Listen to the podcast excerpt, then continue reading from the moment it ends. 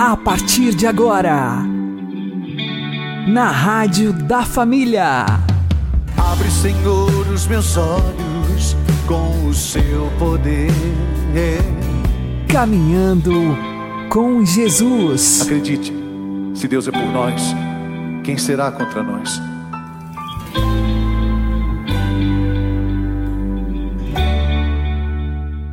Olá, meu querido irmão, minha querida irmã, ouvintes da Rádio Regional Esperança. Eu sou João Cláudio e este é o programa Caminhando com Jesus. Oremos.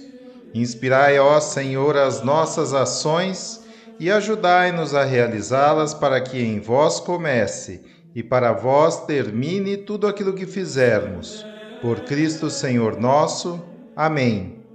Santíssima Virgem Maria, Mãe de Deus, rogai por nós. Castíssimo São José, patrono da Igreja, rogai por nós. Ao orarmos, a primeira coisa que devemos pedir é a virtude básica da fé. Temos de pedi-la, sim, pois é por meio dela, enquanto dom infuso do Espírito Santo, que, crendo, nos unimos a Deus. A fé, de certo modo, é o beabá da vida de oração. É com base nela e por ela que o Espírito de Deus nos cumula de tantas outras graças. É esse o pedido infalível de que fala nosso Senhor. Deus nunca recusa a oração sincera, confiante e perseverante de quem lhe pede o dom da fé porque Ele mesmo nos deseja dar aquilo sem o qual não é possível agradar-lhe. Temos de pedi-la sempre, ainda que já a tenhamos conseguido, pois a fé é uma realidade em crescimento.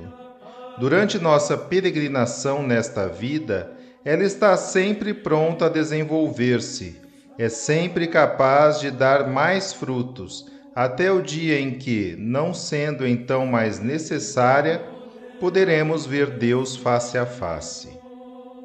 Peçamos, pois, a fé todos os dias, com confiança e perseverança.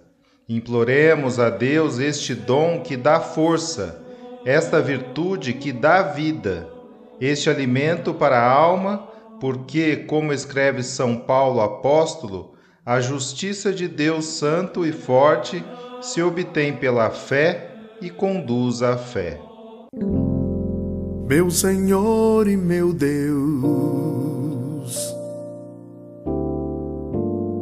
meu Senhor e meu Deus,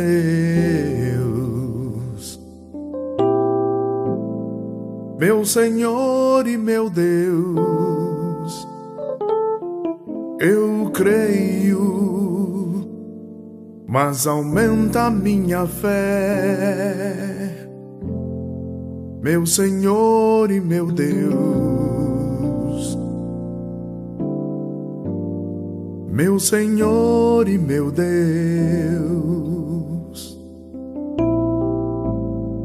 meu Senhor e meu Deus, eu creio mas aumenta minha fé. Dá-me uma fé viva, dá-me uma fé nova,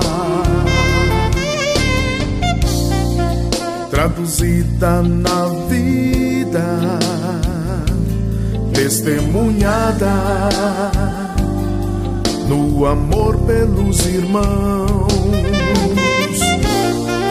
Dá-me uma fé viva. Dá-me uma fé nova. Traduzida na vida, testemunhada no amor pelos irmãos. Dá-me uma fé viva, dá-me uma fé nova. traduzida na vida, testemunhada no amor pelos irmãos.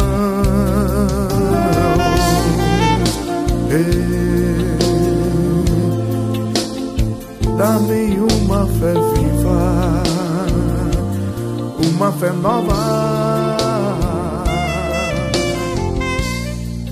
Traduzida na vida, testemunhada.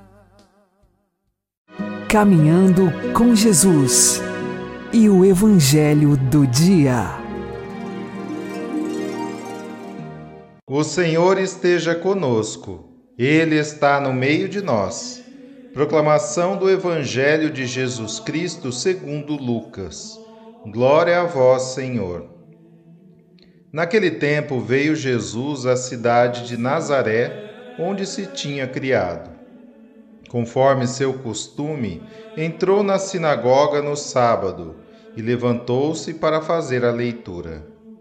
Deram-lhe o livro do profeta Isaías.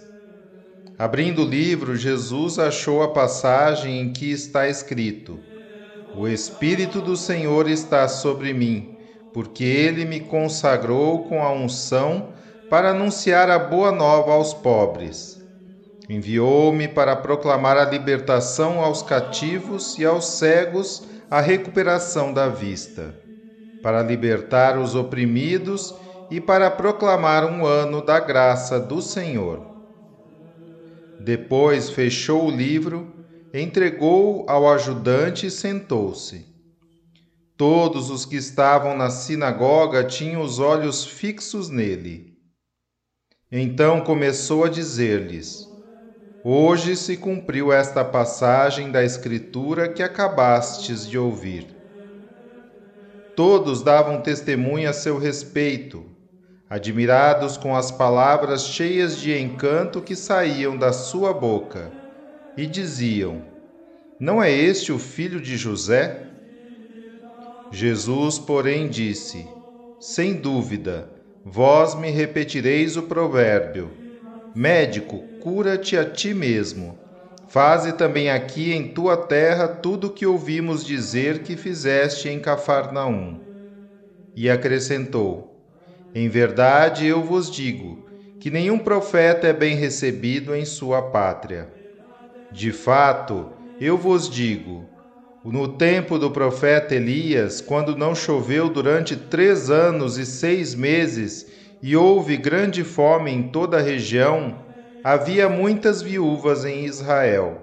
No entanto, a nenhuma delas foi enviado Elias, senão a uma viúva que vivia em Sarepta, na Sidônia.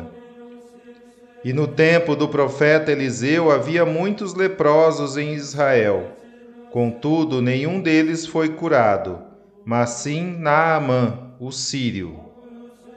Quando ouviram estas palavras de Jesus, todos na sinagoga ficaram furiosos. Levantaram-se e o expulsaram da cidade. Levaram-no até o alto do monte sobre o qual a cidade estava construída, com a intenção de lançá-lo no precipício. Jesus, porém, passando pelo meio deles, continuou o seu caminho.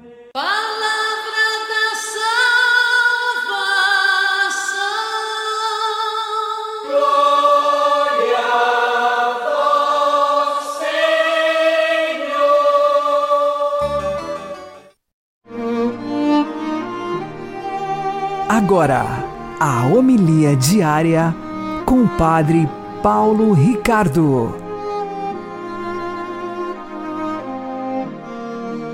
Meus queridos irmãos, minhas queridas irmãs, o evangelho de hoje, Jesus está na sua cidade, a cidade de Nazaré, cidade onde ele foi criado. E aqui, depois do batismo feito por São João Batista, ele, naquela cidade, vai e faz aquilo que ele fazia de costume. Veja, qual era o costume de Jesus? O próprio Evangelho nos diz. Ele entrou na sinagoga no sábado. Então, Jesus é, era um bom observante da lei. ele fazia aquilo que todo judeu piedoso fazia e ia na sinagoga no dia de sábado. Mas aqui só vai até aqui aquilo que é o costume. Começa uma coisa extraordinária, uma coisa fora do comum. Jesus se levantou para fazer a leitura. Abre o livro do profeta Isaías. Vejam, aqui eh, nós estamos acostumados a, a, a livros, né, que são, deixa eu usar a palavra técnica, que são códices. Ou seja, o que é, é um livro? O que é, é um códice?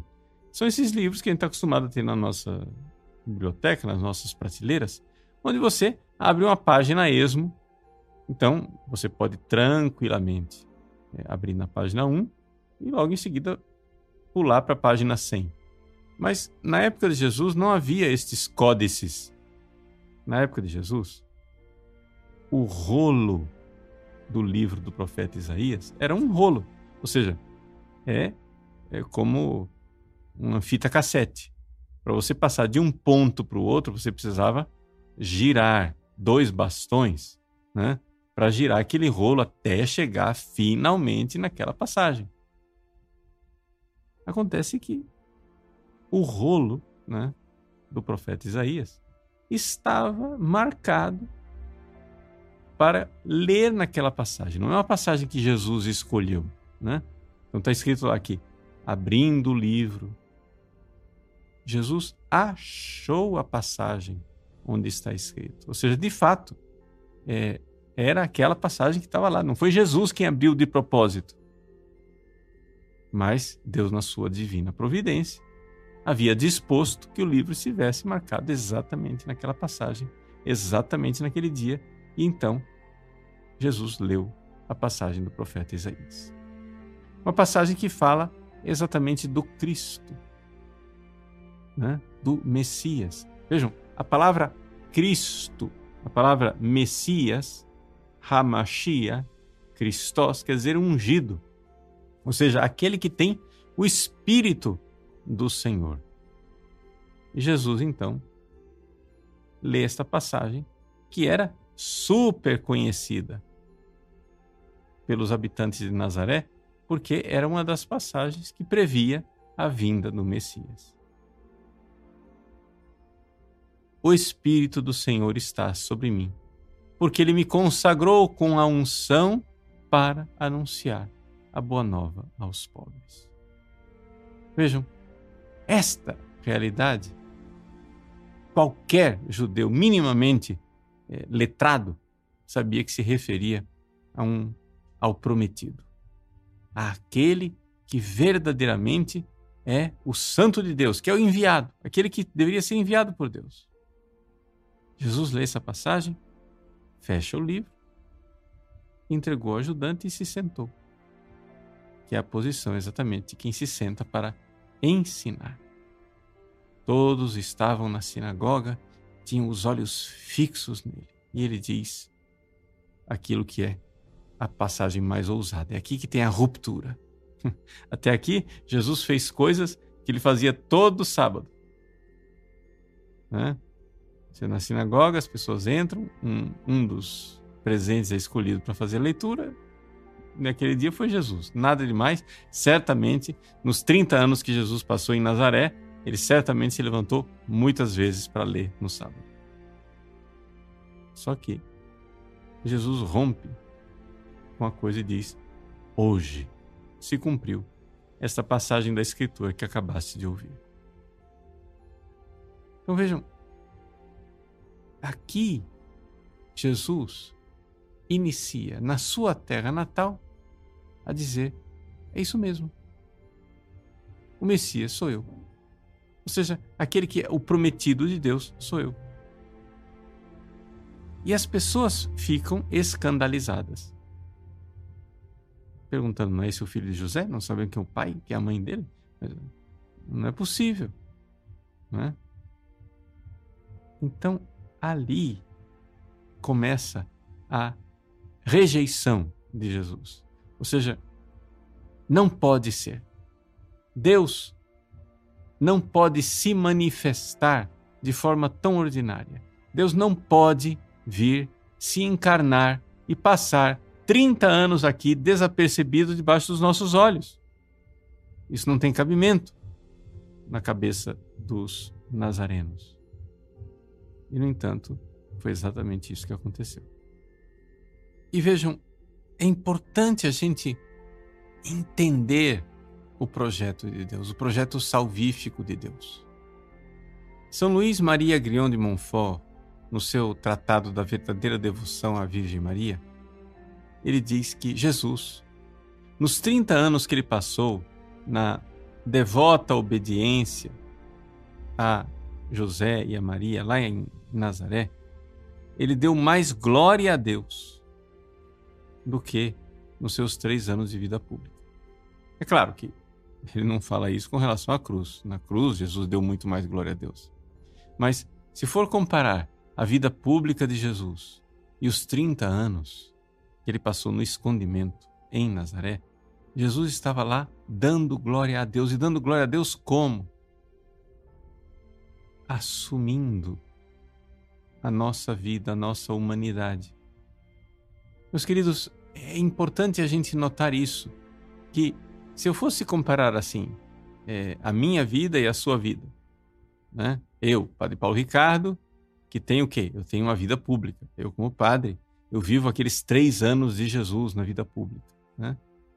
E a sua vida, a vida de leigo, leiga, que vive na sua casa, nos seus trabalhos, aqui você está vivendo os 30 anos de Jesus em Nazaré. Nós poderíamos dizer que a sua vida aí, em casa, no trabalho, com sua esposa, com seu marido, com seus filhos, é muito mais, aspas, parecida com a vida de Jesus que a minha.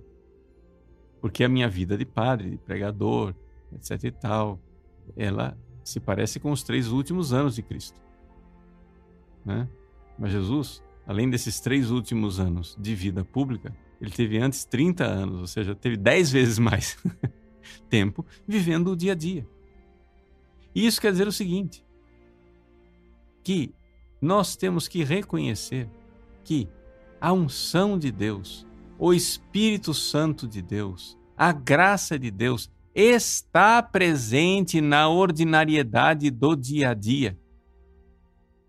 Vejam, vamos por aqui as ideias claras. Em primeiro lugar, quem é Jesus? Jesus é evidente, é Deus que se fez homem. E os nazarenos estão escandalizados porque não é possível que Deus que se fez homem esteja ali, tivesse ficado ali durante 30 anos desapercebido debaixo dos olhos deles. Não é?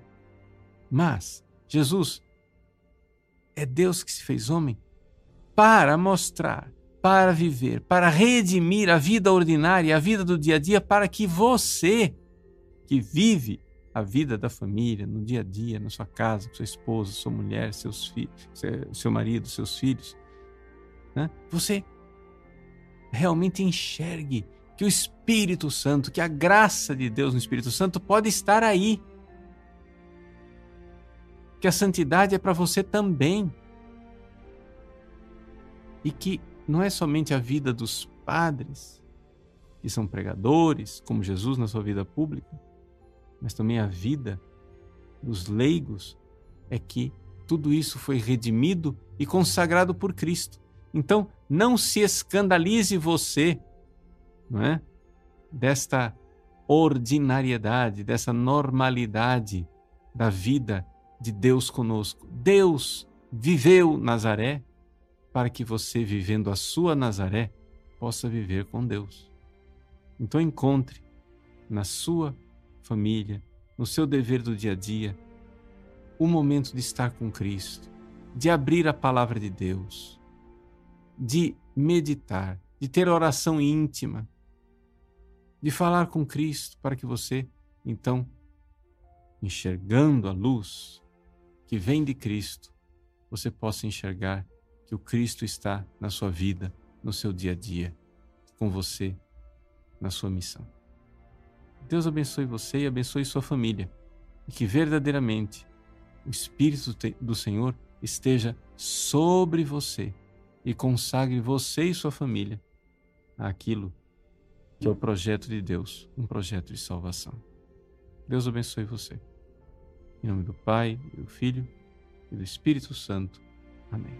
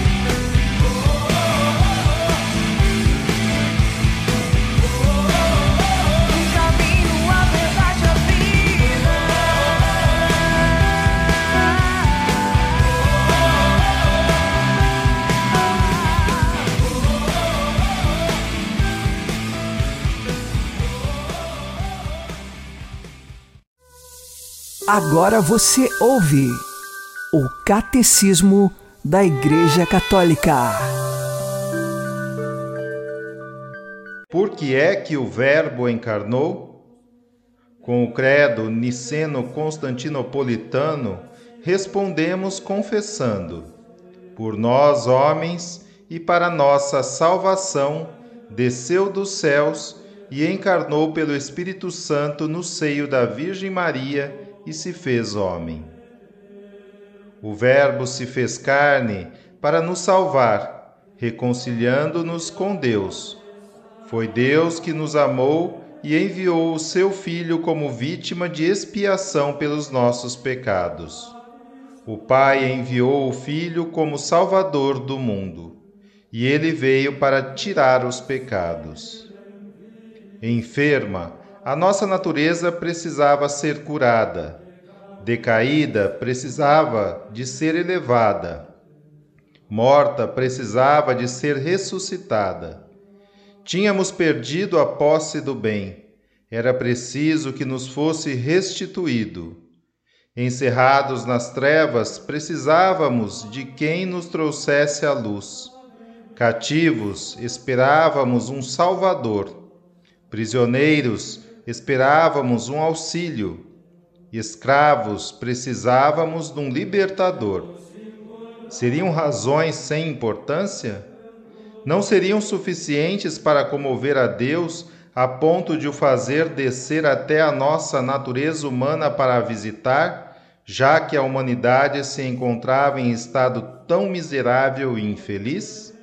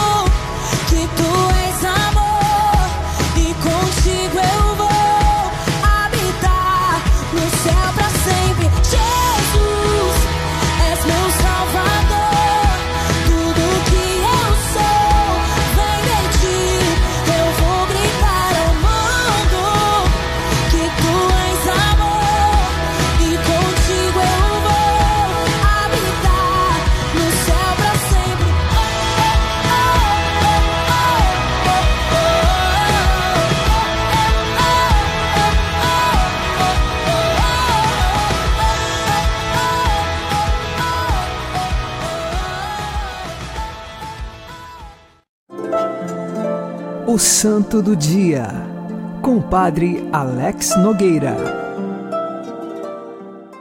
Neste dia 30 de agosto, nós celebramos dois mártires da Igreja, Santos Félix e Adalto.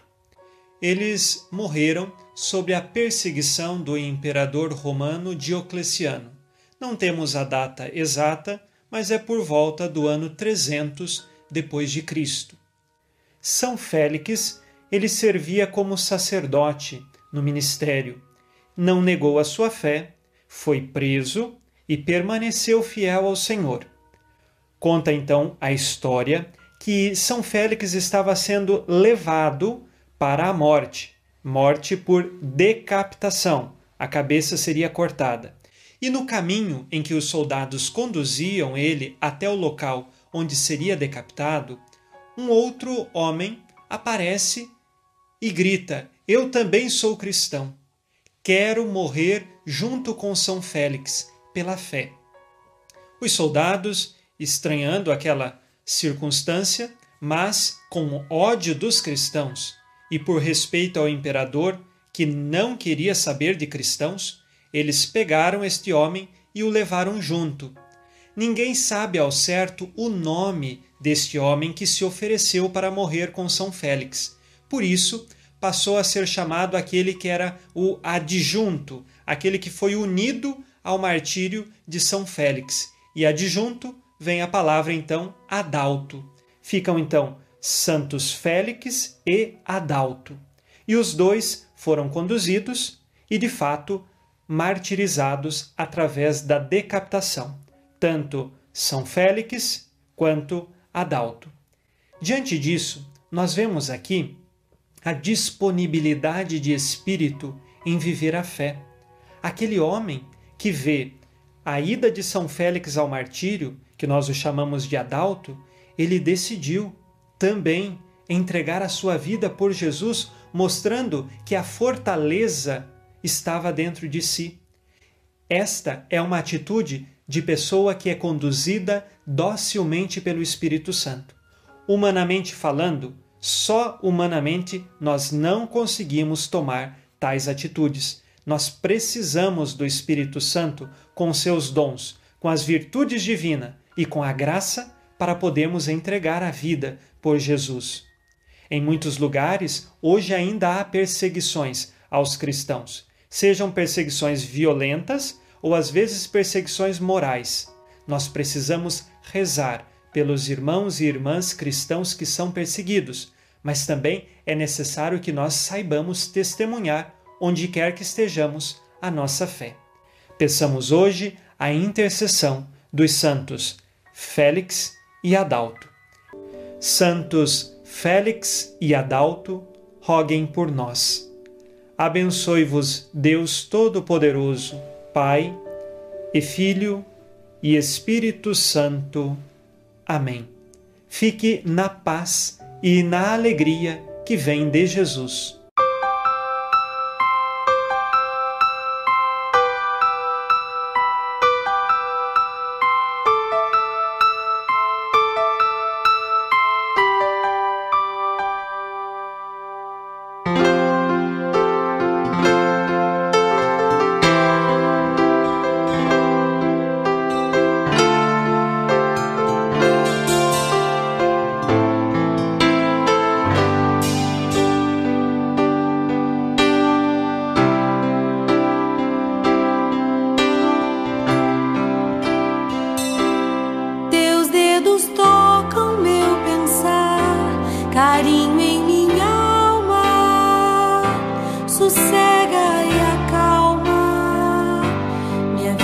agitar.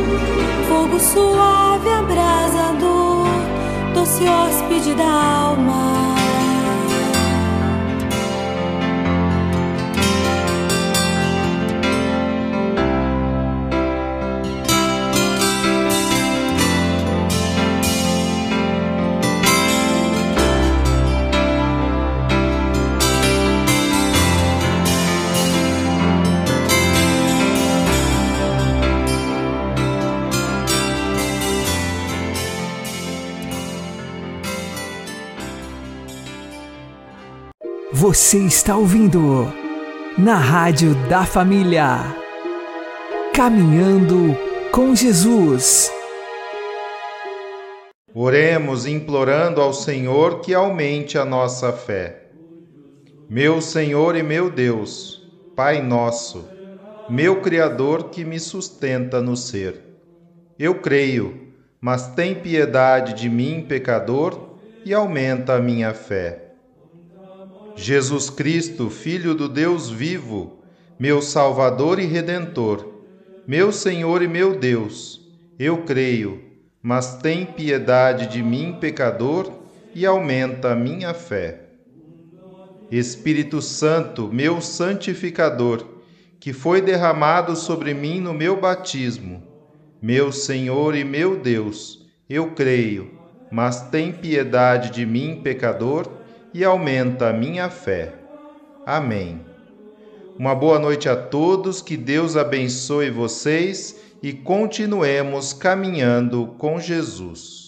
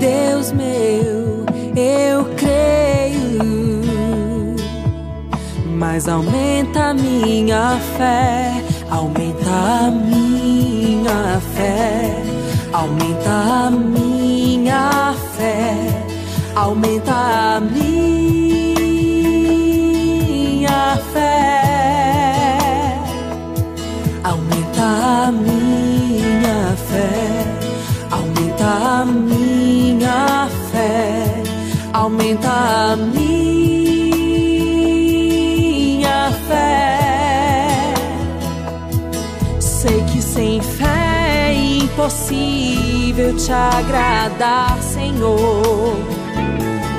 A minha fé é o combustível que me ajuda a andar. A minha fé me faz voar em tua vontade e a caminhar sem enxergar.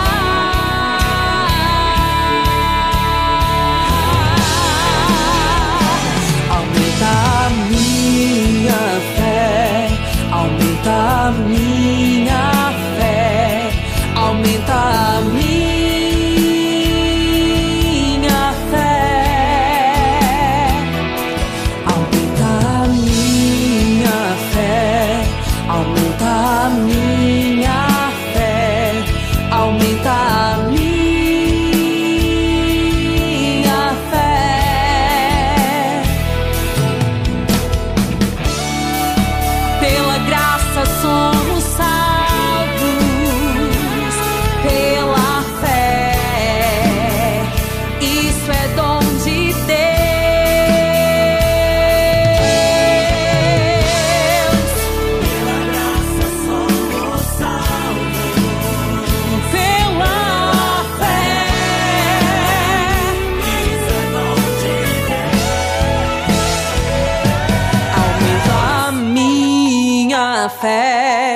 aumenta a fé.